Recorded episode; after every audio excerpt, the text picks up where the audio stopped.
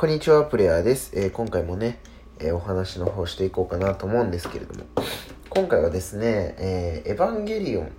え皆さんご存知でしょうか？ね、親戚エヴァンゲリオン、アニメがあると思うんですけれども、えそちらのね、エヴァンゲリオンが、えっ、と、2週間ぐらい前からもう手元に届くようになったのかな？うん、多分、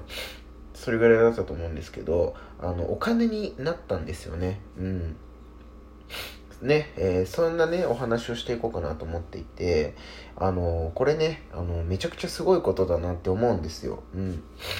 で、アニメのね、え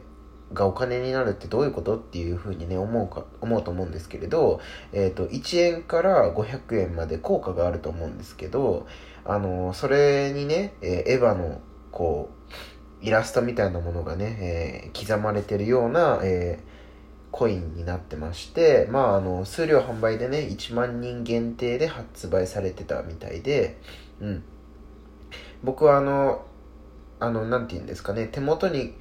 いろんな人の手元に来るようになった時期に知ったので、まあ別に購入もね、できるわけでもなかったんですけど、うん。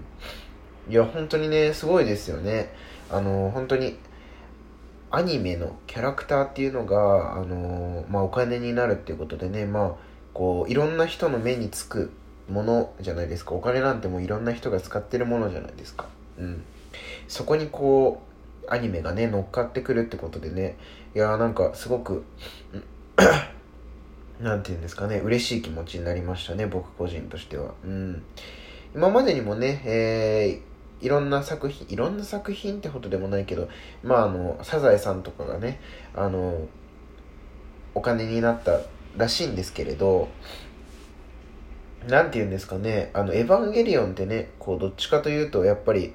あのー、なんて言うんですか、見ててこう、うん、アニメ好きな人がね、エヴァンゲリオン好きとか言って言うとね、やっぱりこう、ちょっと気持ち悪いとかってね、なんか変なやつだなってね、思われてたような方もね、多分いらっしゃると思うんですよ。うん。ただ、うん、そんなね、エヴァンゲリオンが、まあこう、ここまでね、国民的なアニメになって、今はお金になってっていうことで、なんかこう、アニメがね、本当に、あの、いろんなところでね、認められてきてるんだなっていうのをすごく感じましたし、もう、ね、アニメ見てるってことが気持ち悪いなんていう時代とか文化ではなくなったんだなっていうことが、うん、なんか改めて感じられてね、僕はすごく嬉しい気持ちになりましたね。うん。